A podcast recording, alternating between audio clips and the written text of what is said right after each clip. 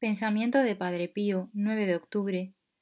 Te ruego además que no te angusties por lo que voy sufriendo y sufriré. Porque el sufrimiento, por muy grande que sea, comparado con el bien que nos espera, resulta agradable para el alma.